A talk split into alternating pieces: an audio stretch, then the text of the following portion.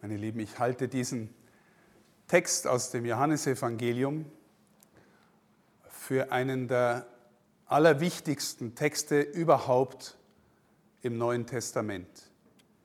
Ich halte ihn ungefähr für so wichtig wie die Bergpredigt oder so wichtig wie das Hohe Lied der Liebe im ersten Korintherbrief. Die Schwierigkeit ist, dass er so reich ist und johannäisch so tief und gewissermaßen in eine Art kreisenden Denken immer wieder Dinge wiederholt und wie eine, ja, vielleicht Spirale in noch größere Tiefe führt und dass er uns deswegen nicht so leicht und so vertraut ist. Aber er ist einer der meines Erachtens wesentlichsten Texte des Neuen Testaments und sehr bewusst von Johannes so wahrscheinlich komponiert, aber sicherlich unter tiefer Kenntnis und Erkenntnis Jesu, der Text, bevor Jesus in die Passion geht. Und ich habe euch ja auch gesagt, bei den letzten Malen, das ist ein Text, wo Jesus oder die Abschiedsreden und dieses Gebet werden nur an die Jünger gesprochen. Judas ist schon raus. Jetzt sind nur noch die im engsten Kreis mit ihm unterwegs sind, bei ihm. In dem Augenblick und unmittelbar betet er dieses Gebet und unmittelbar danach geht er in die Passion. Ein paar, ähm, ein paar Themen, die ich jetzt mit euch besprechen will. Ich orientiere mich an dem schönen Buch von Josef Ratzinger, Papst Benedikt, der Jesus von Nazareth in drei Bänden dargestellt hat und eine, ein Kapitel auch über ähm, das hohepriesterliche Gebet. Ein sehr interessanter Aspekt ist, dass das hohepriesterliche Gebet mit großer Wahrscheinlichkeit einen Bezug nimmt auf den großen Versöhnungstag im Judentum, auf den sogenannten Yom Kippur der große Versöhnungstag. Also einmal im Jahr, nur einmal im Jahr darf nur der hohe Priester, es gibt einen hohen Priester, in das Allerheiligste im Tempel gehen. Ja, der Tempel ist untergliedert in verschiedene Räume, wo geopfert wird, wo in einem größeren Innenraum dann gebetet wird und da stehen die Schaubrote und Weihrauch und so und dann im Innersten das durch einen Vorhang abgegrenzt ist, steht das Allerheiligste, die Bundeslade, mit den Gesetzestafeln und mit dem Aaronsstab, an dem gezeigt worden ist durch Gott, dass Aaron der Priester ist. Dort durfte der hohe Priester nur einmal im Jahr reingehen und er hat auch nur einmal im Jahr den Namen Gottes ausgesprochen, an diesem Tag. Yahweh, den wir so ohne weiteres aussprechen, auch wenn wir nicht wissen, ob er so ausgesprochen gehört. Das Tetragramm, das übersetzt wird mit Ich bin der, ich bin da, das macht der hohe Priester und vollzieht bestimmte Riten. Er opfert verschiedene Tiere, und zwar zuerst, um sich selbst zu heiligen, dann um das Volk zu heiligen und zu entzünden auch noch sein eigenes Haus, das heißt seine Verwandtschaft, seine Priesterschaft, weil die Priester waren alle gewissermaßen Nachkommen Aarons und dann das ganze Volk. Und dabei geht es um Reinigung, Entzündung. Das Volk soll wieder heil werden. Dann gibt es noch einen bestimmten, äh, ein bestimmtes Opfertier, einen Bock, auf den er rituell gewissermaßen die ganze Sünde Israels drauf projiziert und den den Bock dann in die Wüste treibt. Also es ist ein Tag der Reinigung, der Entzündung. Warum? Damit Gott wieder in seinem Volk wohnen kann. Israel ist das Volk, in dessen Mitte Gott wohnt. Und damit das Volk durch dieses Ritual, dieses Opfer geheiligt wird. Ihr seid ein heiliges Volk von Priestern, sagt Jesus, er äh, sagt äh, Gott zu, zu durch Mose zu Israel. Ja, ich habe euch erwählt, damit ich in eurer Mitte wohnen kann. Und Israel ist natürlich auf eine bestimmte Art auch ein Volk wie jedes andere und die brauchen immer wieder Erneuerung, brauchen gewissermaßen diesen Versöhnungstag ähm, und, äh, und die Heiligung. Wenn wir dann ähm, Johannes Jesus in, in diesem Gebet anschauen. Was tut er da? Jesus betet für sich, für die eigene Heiligung, betet für die Jünger und betet für alle, die durch das Wort der Jünger zum Glauben kommen. Also gewissermaßen die universale Perspektive. Jesus selber ist zugleich in diesem Augenblick, in dem er betet, der hohe Priester und das Opfer, das dargebracht wird. Sein Kreuz ist gewissermaßen der Yom Kippur, der neue Versöhnungstag für die ganze Welt. An die Stelle der Tieropfer tritt das, was der Paulus dann der vernünftige Gottesdienst nennen wird, also in gewisser Hinsicht der Gottesdienst, in, mit dem wir Gott durch unseren Mund Lob preisen.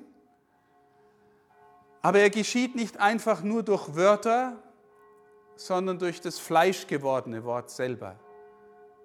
Im Hebräerbrief lesen wir mal das eigenartige Wort, Opfer und Gaben hast du nicht gewollt, einen Leib hast du mir gegeben. Es wird auf Jesus projiziert, der das fleischgewordene Wort ist, der sich selber hingibt als Opfergabe für die Welt. Der gute Hirt gibt sein Leben für die Schafe. Auch das ist nochmal ein Hinweis äh, auf Jesaja 53, äh, wo auf einmal dieser Gottesknecht auftaucht. Eine Gestalt, die jetzt nicht mehr Tieropfer ist, sondern in Jesaja ist es ein, eine prophetische Gestalt. Manchmal wird sie mit Israel selber identifiziert, die die Sünde des Volkes auf sich lädt und erleidet und dafür ähm, gewissermaßen stirbt. Der leidende Gottesknecht, auch darauf nimmt Jesus Bezug. Also die Exegeten, die Bibelwissenschaftler sagen, im Hintergrund des hohen priesterlichen Gebetes steht der Yom Kippur, der Versöhnungstag, und Jesus vollzieht diesen Tag jetzt mit der Art und Weise, wie er betet und vor allem, was er dann nach diesem Gebet tut. Jetzt habe ich euch ein paar Themen rausgesucht, die ich vorhin angedeutet habe. Der, einer, der, einer der wuchtigsten Sätze, die ich weiß nicht, ob euch das schon mal so nahe gegangen ist. Jesus sagt in diesem Gebet, das ist das ewige Leben, dich den einzigen wahren Gott zu erkennen und Jesus Christus, den du gesandt hast. Das ist das ewige Leben. Also, Okay? Es ist ein Erkenntnisvorgang, der irgendwie uns nahe gehen muss und dann sind wir schon im Leben. Das ist das ewige Leben. Ich habe jetzt erst vor kurzem mal gehört, gelesen, dass sich die frühen Christen schlicht die Lebendigen genannt haben. Das ist das. Warum? weil sie bei dem innerlich angekommen sind, der das Leben ist. Weil sie so tief ins Vertrauen gekommen sind, dass sie aus dem gelebt haben, der so viel mehr ist als nur das biologische Leben. Weil, wie ich immer wieder sage, das biologische Leben geht vom ersten Moment an, in dem wir anfangen zu leben, schon auf den Tod zu. Und wenn wir in der Verbindung mit ihm sind, das ist das ewige Leben, ihn zu erkennen, dann ist, hat der Tod seinen letzten Stachel verloren. Das ist das ewige Leben. Im Alten Testament, ihr wisst es, habt ihr wahrscheinlich die meisten von euch schon mal gehört, erkennen ist auch ein, äh, ein Begriff für die sexuelle Vereinigung von Mann und Frau. Er erkannte sie, sie erkannte ihn. Das heißt, äh, ein Erkennen, das ein tiefes Einswerden und Vertrautsein bedeutet. Das ist nicht einfach nur, jetzt ich auch was, jetzt habe ich was gelernt über Jesus, sondern hast du ihn innerlich verstanden. Das wird sofort deutlich, wenn du die Erfahrung machst, da ist jemand, der hat mich erkannt, weil er mich gern hat. Oder manchmal sagen Leute, die vielleicht Eheleute oder so, klagen darüber, dass der Partner, die Partnerin, du verstehst mich überhaupt nicht. Und das heißt nicht einfach nur intellektuell, sondern du bist innerlich nicht verbunden mit mir. Also diese Form von Erkennen, von innerer Einheit äh, mit dem Herrn äh, ist da gemeint. Wer mit ihm geht, bleibt und bei ihm bleibt, immer wieder mit dem Herzen sich gewissermaßen nach ihm ausstreckt, von dem sagt Jesus, erstens wird der Heilige Geist gesandt, aber mehr noch, der Vater und der Sohn kommen, um bei ihm zu wohnen. Also weißt du, dass du ein Tempel des dreifaltigen Gottes bist, der in dir wohnt. Jeder von uns ist es eigentlich schon mit der Taufe, aber natürlich realisieren wir, dass wir an so vielen Dingen auch hängen, vielleicht in der Oberfläche unseres Lebens, im Abgelenktsein, dass diese Dimension wenig zum Ausdruck kommt in unserem eigenen Leben. Also, und es geht auch ehrlich darum, auch darüber habe ich zum Beispiel heute äh, Vormittag gepredigt, es geht nicht nur darum, Jesus kennenzulernen als den ganz netten, sondern den ganzen Jesus. Den ganzen Jesus, der äh, vor aller Zeit beim Vater war, der in Bethlehem geboren ist, als kleines Baby, der Zeiten in der Verborgenheit gelebt hat, der mit seiner öffentlichen Sendung plötzlich angefangen hat zu sprechen und zu handeln, wie nie ein Mensch zuvor gehandelt hat. Wisst ihr, wir, wir sind manchmal auch als Kirche eine Jesus-Verharmlosungsinstitution. Aber der war ein Erdbeben. Der hat Dinge gesagt und getan, die nie ein Mensch zuvor gesagt oder getan hat.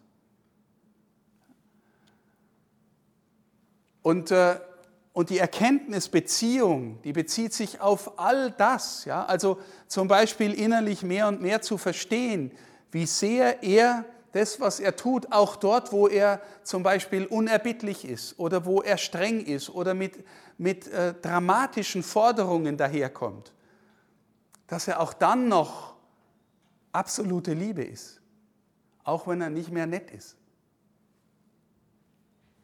Also den ganzen Jesus, ne? der auch der ans Kreuz geht, der stirbt, der aufersteht, der seinen Geist sendet, und der wiederkommen wird, um die Welt zu richten und zugleich aufzurichten. Es gehört zu unserem Glaubensbekenntnis. Der kommen wird, zu richten die Lebenden und die Toten. Okay? Wenn du mit ihm gehst, dann glaube ich, wächst in dir immer wieder, nicht automatisch, immer wieder das innere Gespür dafür, wo er da ist, wo er am Wirken ist, wie er anwesend ist.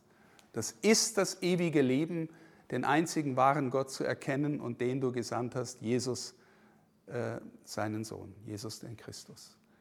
Also das. Jetzt ein Wort über dieses, diese Aussage, heilige sie in der Wahrheit. Das ist wieder so ein johannäisches Ding. Gell? Also Wahrheit kommt ganz oft, Heiligung kommt ganz oft, dann kommt Herrlichkeit und so weiter. Was heißt jetzt hier dieses Wort heiligen? Also er betet ja für die Seinen, dass sie in der Wahrheit geheiligt seien. Also zunächst bedeutet heilig abgesondert. Das ist eigentlich ein Begriff, der nur auf Gott angewendet wird. Gott ist der Heilige schlechthin. Gott ist der, der zunächst nicht äh, gewissermaßen von der Welt kontaminiert ist. Gott ist der radikal andere, der Abgesonderte, der Heilige. Das ist zunächst die, die Bedeutung für heilig. Ja? Aber wenn in unserer Kirche jemand heilig ist, geheiligt ist, dann bedeutet es immer zugleich, er ist auf der einen Seite abgesondert, aber nie einfach isoliert, sondern immer zugleich für. Für jemanden, für die Welt, für einen Auftrag. Jesus oder im Evangelium heißt es vorher mal nicht in diesem Text, sondern, also nicht in diesem Gebet, sondern vorher im zehnten Kapitel, spricht Jesus von sich als von dem, den der Vater geheiligt hat. Heilig, er ist ganz bei Gott, aber er ist zugleich gesandt in die Welt. Und das heißt im Grunde, die Heiligung und Sendung von Jesus durch den Vater ist im Grunde ein Hinweis auf die Inkarnation auf die Menschwerdung, gesandt zu den Menschen, Mensch geworden, Fleisch geworden, ähm, äh, durch die Sendung des Vaters. Also Jesus ähm, lässt sich senden, lässt sich, ist der Heilige Gottes, so wird er auch von Petrus, aber auch von den Dämonen angeredet, lässt sich in die Welt senden. Er ist der vom Vater geheiligte und jetzt bittet er darum, sich zu heiligen. Und da sagen die, die äh, Bibelwissenschaftler, die das durchdringen, das bedeutet, dieses Gebet, sich heiligen zu dürfen oder sich zu heiligen, bedeutet im Grunde seine Hingabe für die Welt. Opfer, sein Brot zu werden. Er betet es vor, äh, vor der Passion und er selber wird der, der sich heiligt, indem er sich zum Brandopfer für die Welt macht, wenn man das alttestamentliche Bild dafür nimmt. Und er zieht nun gewissermaßen die Jünger, die zwölf oder die elf, die da mit ihm sind, in diese Heiligung hinein. Heilige sie in der Wahrheit. Also wer ist die Wahrheit? Ist auf der einen Seite natürlich er selbst, aber auf der anderen Seite glauben wir, dass es Wahrheit gibt, die Wahrheit Gottes, dass das Wort Gottes, dein Wort ist Wahrheit, dass es in der Welt Orte, Zustände gibt, die heil und heilig sind, sodass sie gewissermaßen äh, Wahrheit zum Ausdruck bringen, ähm, die nicht einfach nur gewissermaßen Kompromisse ist, äh, verstellt ist, so ein bisschen Wahrheit, sondern ganz wahr ist. Ja, was, was ist für uns schon ganz wahr? Wahrheit ist heute ein Begriff, der in der Postmoderne, so nennen wir diese Zeit, unglaublich ähm, angefragt ist, weil viele Leute sagen, die Wahrheit ist immer nur relativ und die Wahrheit ist immer nur geschichtlich. Das, was vor 100 Jahren wahr war, ist heute schon lang nicht mehr wahr und sowas. Wir glauben, es gibt die Wahrheit Gottes, in der wir berufen sind, geheiligt zu werden. Das heißt, äh, ähm, in bestimmter Weise rausgenommen. Die Christen sind die Herausgerufenen, die Ekklesia, ein Wort für Kirche heißt herausgerufen, geheiligt, getauft, geweiht, Gott geweiht, damit wir der Welt helfen, die Wahrheit Jesu zu erkennen und aus ihr, äh, uns, äh, aus ihr Leben zu lernen, uns heiligen zu lassen. Also heilige sie in der Wahrheit. Jesus heiligt sich selber er gibt sich für das Leben der Welt. Hier ist übrigens auch noch einer der Begriffe, wenn ihr in diesem Text jetzt gerade Welt immer negativ konnotiert gehört habt. Ich bete nicht für die Welt und ich will, dass du sie vor dem Bösen bewahrst. Welt ist im Johannesevangelium ein, ein, ein schillernder Begriff. Hier ist er sehr positiv. Ich, er gibt sich hin für das Leben der Welt. So sehr hat Gott die Welt geliebt, dass er seinen einzigen Sohn für sie hingab und dann umgekehrt wieder die Welt, in der der Fürst dieser Welt herrscht. Ja, den, der, der dann die Welt irgendwie anders im Griff hat, in der es diese Wahrheit, von der der Jesus hier spricht, nur schattiert gibt und nicht, äh, und nicht in voller Lebendigkeit. Ich habe ihnen deinen Namen bekannt gemacht. Das ist auch immer wieder etwas, was in der ganzen Schrift immer wieder kommt. Also zunächst mal ist das Unfassbare, dass Gott einen Namen hat und den uns offenbart. Und jeder, der schon mal das Buch Exodus gelesen hat, der weiß, dass es da eine unglaublich wichtige Stelle gibt. Exodus 3,14. Mose wird von Gott angerufen aus dem brennenden Dornbusch. Er soll die Schuhe ausziehen. Der Ort ist heiliger Boden. Und er wird gesendet, ja, also heilig, herausgerufen, heiliger Boden und gesendet zum Pharao. Und, das, und er sagt dann gewissermaßen, auf Bayerisch gesagt, äh, äh, wenn der Pharao fragt, wer mich da schickt, aber was soll ich denn sagen, wer mich schickt? Gell? Also, wer bist denn du? Wie heißt denn du? Ein bisschen flapsig gesagt. Natürlich sagt es der Mose voller Ehrfurcht. Und, äh, und wir kriegen den, den Gottesnamen. Also, dass Gott einen Namen hat, der, der heißt rätselhaft, ich bin der ich bin oder ich bin der ich bin da oder ich bin der ich bin der ich da sein werde, ich bin der, schon interpretiert, mit euch durch die Zeit gehen wird. Ich bin der wirklich Seiende schlechthin. All sowas kann man mit diesem Namen verbinden, aber er hat einen Namen und Name bedeutet zunächst einmal, du hast Zugang zu ihm, du kannst ihn nennen, du kannst ihn anrufen. Und Zugang bedeutet auch äh, Beziehung aufbauen und zwar auch Einfluss haben. Ja, jeder, der Lehrer oder Lehrerin ist und, äh, und jetzt gerade von dem Lümmel in der vorletzten Bank gestört wird äh, und nicht weiß, wie er heißt, der tut sich schwer, er sagt, du, äh, dritte Reihe von vorn, äh, reiß dich mal zusammen. Okay? Aber wenn du sagen kannst, Maxi, reiß dich zusammen, dann reißt Maxi, weil er den Namen kennt. Okay? Oder, oder das kleine Kind, das du fragst, wie heißt denn du? Und manchmal sagt das Kind, das sage ich dir nicht. Vielleicht, weil, weil das Kind spürt, okay, da kriegt jetzt ein Fremder, fragt mich, wie ich heiße, und, und, und äh, der kriegt dann Zugang zu mir, wenn er weiß, wie ich heiße. Also nur mal jetzt hypothetisch, das Kind denkt natürlich nicht so reflektiert, das ist eine, ähm, also der Name ist jedenfalls Zugang zu Gott. Er, er offenbart sich uns und er zeigt sich uns. Und die Beziehung vertieft sich natürlich durch Jesus und zwar radikal nochmal.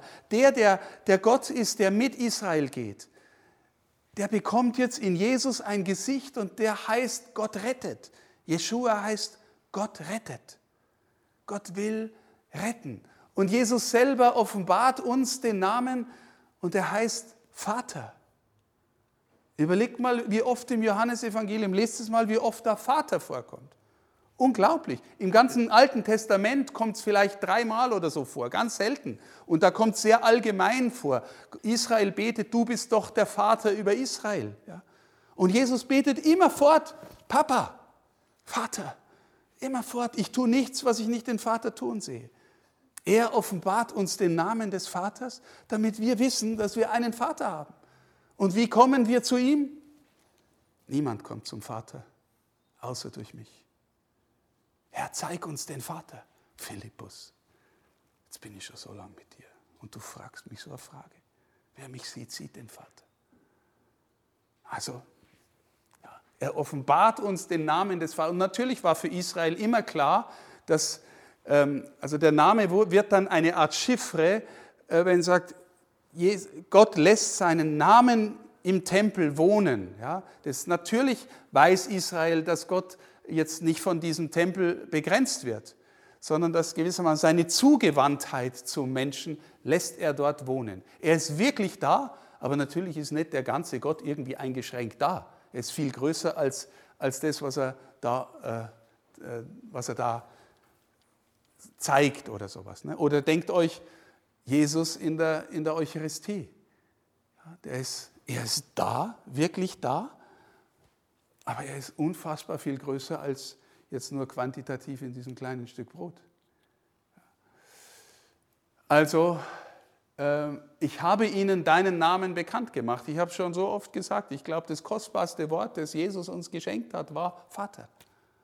Also wir, müssen jetzt keinen Gender-Diskurs führen ne, und fragen, ob, äh, ob Gott nicht auch Mutter ist. Das ist er auch. In Gott ist alles Gott aber schöpferische Zeugungsmacht, die jeden liebt, als wäre er das einzige Kind auf der Welt.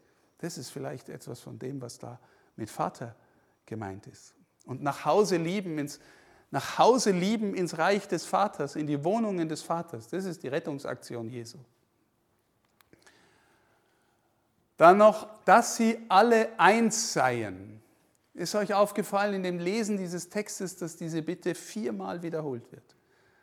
Einmal da gegen Ende des Textes, einmal noch ein bisschen vorher. Alle sollen eins sein. Und natürlich, gell, es gibt fast keine ökumenische Veranstaltung, wo nicht alle irgendwie diesen Text aufrufen, dass da mal eine Bitte im Johannesevangelium gibt, wo alle sollen eins sein. Ja? Und wie ist die Christenheit beieinander? Tausende äh, von Denominationen, Kirchen, kirchlichen Gemeinschaften. Er will, dass sie eins sein. Warum? Zweimal nennt er in diesen vier Bitten auch das Ziel damit die Welt erkennt, dass Jesus wirklich vom Vater gekommen ist. Also Jesus erkennen ist das Ziel auch von Einheit. Und, und Christen zeichnen sich aus, indem sie in einer ähnlichen, selben Weise vom Sohn sprechen und von ihm Zeugnis geben, damit die Welt erkennt, dass er wirklich der ist, der uns eint, aber vom Vater gekommen ist. Das Ziel der Einheit ist, dass die Welt erkennt, wer Jesus ist. Und diese Einheit ist natürlich begründet in der Einheit. Sie sollen sehen, dass sie sollen eins sein, so wie wir Vater eins sind, sagt er. Wie ich mit dem Vater eins bin, im Geist. So, dass, dass wir werden da hineingenommen, diese dreifaltige Beziehung, dass wir mit ihm Einheit leben lernen und, äh, und das auch bezeugen. Hier steht jetzt nochmal, die Einheit kommt also natürlich zuerst von Gott. Wenn wir jetzt sagen, jetzt machen wir mal irgendwas, damit wir eins sind, gut und schön, aber natürlich kommt es zuerst von Gott. Und wenn unsere Herzen er, wir erfüllen lassen von seiner Gegenwart, dann spüren wir auch, dass wir Geschwister sind. Wisst ihr, ich weiß nicht, ob die, die am vergangenen Donnerstag in der St. Paulskirche dabei waren, wo wir United Praise gebetet haben, ein Gebet um Einheit mit äh, unseren Geschwistern aus der evangelischen Kirche, aus Freikirchen. Und, äh, und da ist manchmal die Erfahrung, ich weiß nicht, ob ihr sowas kennt, ähm, Menschen, denen es wirklich um Jesus geht, die erkennt man leichter als seine Geschwister, als manchmal in der eigenen Kirche, äh, wo du denkst, das sind alles meine Geschwister, ja, aber sprich du mal von Jesus, habe ich jetzt schon etwas von dem, dass du etwas von ihm erkannt hast. Manchmal, manchmal schon, natürlich, und ich kann, mag niemanden absprechen, dass, das, dass er ihn nicht erkannt hätte, aber das ist schon eine Erfahrung, dass Leute, die leidenschaftlich Jesus-Sucher sind oder Jüngerschaft leben wollen oder so, da ist auf einmal eine Erfahrung von Geschwisterlichkeit, die es nicht so einfach äh, gibt. Auch nicht oft in, in, in, den, in der eigenen Konfession. Ja? Also, wenn der Pfarrer sagt, liebe Brüder und Schwestern, so fängt er die meistens, meistens die Predigten an, gell? dann denken sich vielleicht viele in der Kirche, das ist frommes Gerede. Aber es ist die Wirklichkeit, die Jesus meint. Dass wir, weil wir ihn kennen, ihn lieben, Geschwister sind und Kinder des einen Vaters. Also auch, und dann auch nochmal, die Einheit kommt zuerst von Gott. Wir sind berufen zu bezeugen und Einheit zu leben und zu suchen miteinander. Aber die Einheit ist auch nochmal, jetzt spreche ich ein bisschen katholisch, garantiert durch das, was die, unsere Kirche, damals auch noch die Großkirche, gefunden hat, in dem, was wir apostolische Sukzession nennen. Also apostolische Nachfolge in den Ämtern. Ähm, das bedeutet, Jesus sagt mal im Johannesevangelium, die Lehre, die ich habe, ist nicht von mir, sondern vom Vater. Jetzt, wie mich der Vater gesandt hat, so sende ich euch in die Welt. Das heißt, die Lehre, die ihr zu verkündigten habt, die habt ihr nicht aus euch. Die kommt erstens vom Vater, zweitens von mir. Und ihr seid jetzt so von mir gesandt. Das heißt, wenn ich ein Verkündiger wäre, der vor allem sein eigenes Zeug daherredet, dann müsste ich sagen, äh, ich suche mir einen anderen Job oder ich weiß es nicht. Aber Apostel sein oder in der Amtsnachfolge sein bedeutet, ich bin gerufen und berufen, die apostolische Überlieferung in der Einheit äh, zu verkünden. Also das ist auch eine, man sagt, synchrone Einheit, also die, die Jetztzeit, da sind wir, merken wir, wahnsinnig gespalten, innerkirchlich, in der katholischen Kirche, in den anderen Kirchen, aber eigentlich geht es um synchron, also diese Zeit, und diachron. Diachron heißt durch die Zeiten hindurch. Ich bin ehrlich, ziemlich überzeugt davon, dass wir eigentlich, wenn wir den Glauben, so wie ihn unsere Kirche formuliert, denselben Glauben haben, wie ihn die Apostel gehabt haben. Denselben Glauben, wie ihn die Apostel gehabt haben. Inhaltlich. Vielleicht sogar gewissermaßen, wenn das die Pflanze ist, der Glaube, noch ausdifferenziert und er hat noch ein paar Blätter bekommen, ist ein bisschen gewachsen, Früchte bekommen. Dieselbe Pflanze, derselbe Glaube. Gewachsen seit, ähm, seit der apostolischen Zeit. Das ist ein tiefer Aspekt von Einheit. Ja? Keiner der sich in die Nachfolge Jesu rufen lässt, ist berufen, sein eigenes Zeug zu reden. Natürlich im eigenen Stil. Ne? Ich werde das ganz anders machen als jeder andere, aber hoffentlich, wisst ihr, das ist für mich auch ein Zeichen für, die, für den Heiligen Geist. Unsere heiligen Männer und Frauen, jetzt spreche ich wieder katholisch, sind unglaublich verschieden. Also die Mutter Teresa ist ein völlig anderer Typ als der Thomas von Aquin. Hast du schon mal vom Thomas von Aquin was gelesen? Ja, das ist eigentlich, wenn du nicht innerlich reinkommst, totlangweilig. Ja, das ist sehr nüchtern und so. Wenn du innerlich reinkommst, denkst du dir, oh, was der alles gesehen hat. Was der. So, die Mutter Teresa, die große, äh, die Mutter Teresa ist voller Leidenschaft für Jesus und für die Armen und schreibt es auf ihre Weise auf. Die Teresa von Avila hat dauernd mystische äh, Erleuchtungen, Erfahrungen und wird zur großen Lehrerin des Gebetes. Der Pater Kolbe lässt sich im, äh, äh, im Konzentrationslager umbringen für, äh, für einen Menschen, der, der äh, da, dadurch freikommt. Also lauter verschiedene Typen, auch vom, von physisch, Physiognomie und, und innerer Seelenlandschaft her. Völlig verschieden. Aber wisst ihr was? Ich bin völlig überzeugt davon, wenn die sich untereinander über Jesus unterhalten, denen wird gegenseitig das Herz aufgehen und sie wissen, der und die redet vom selben, den ich auch liebe. Und der sieht noch mal Seiten an dem, die ich noch gar nicht gesehen habe. Steht ihr, das, sowas gibt es in der Welt überhaupt nicht nochmal. Das gibt es nur in unserer Kirche. Es gibt viele große Philosophen. Ich habe echt ein paar studiert, Kant oder Hegel oder Platon und so. Aber das, was ich jetzt rede, gell, den, den Superplatoniker, wenn, die, wenn dann fünf Experten über Platon zusammenkommen, ja, die reden alle was anderes. Aber dass denen das Herz aufgeht, weil die den Platon so tief verstanden. Gibt es auch, gell? Aber, aber nicht, so wie, nicht so wie bei uns. Das ist ein Zeichen des Heiligen Geistes. Logisch. Das sind die, die eins sind in Christus. Dass die Jünger eins sind in ihm. Okay, ähm, das, ist, das ist eigentlich sind die letzten Verse, die ich vorher nicht äh, vorgelesen habe. Das sind die letzten drei Verse dieses hohen priesterlichen Gebetes. Und die, wenn du jetzt noch einmal ein bisschen mit dem Herzen liest, dann habe ich das Gefühl, die flashen dich noch mal weg, also jedenfalls mich, was Jesus da am Schluss sagt. Vater, ich will, dass alle, die du mir gegeben hast, dort bei mir sind, wo ich bin. Sie sollen meine Herrlichkeit sehen, die du mir gegeben hast, weil du mich schon geliebt hast vor der Erschaffung der Welt. Gerechter Vater, die Welt hat dich nicht erkannt. Ich habe dich erkannt und sie haben erkannt, dass du mich gesandt hast.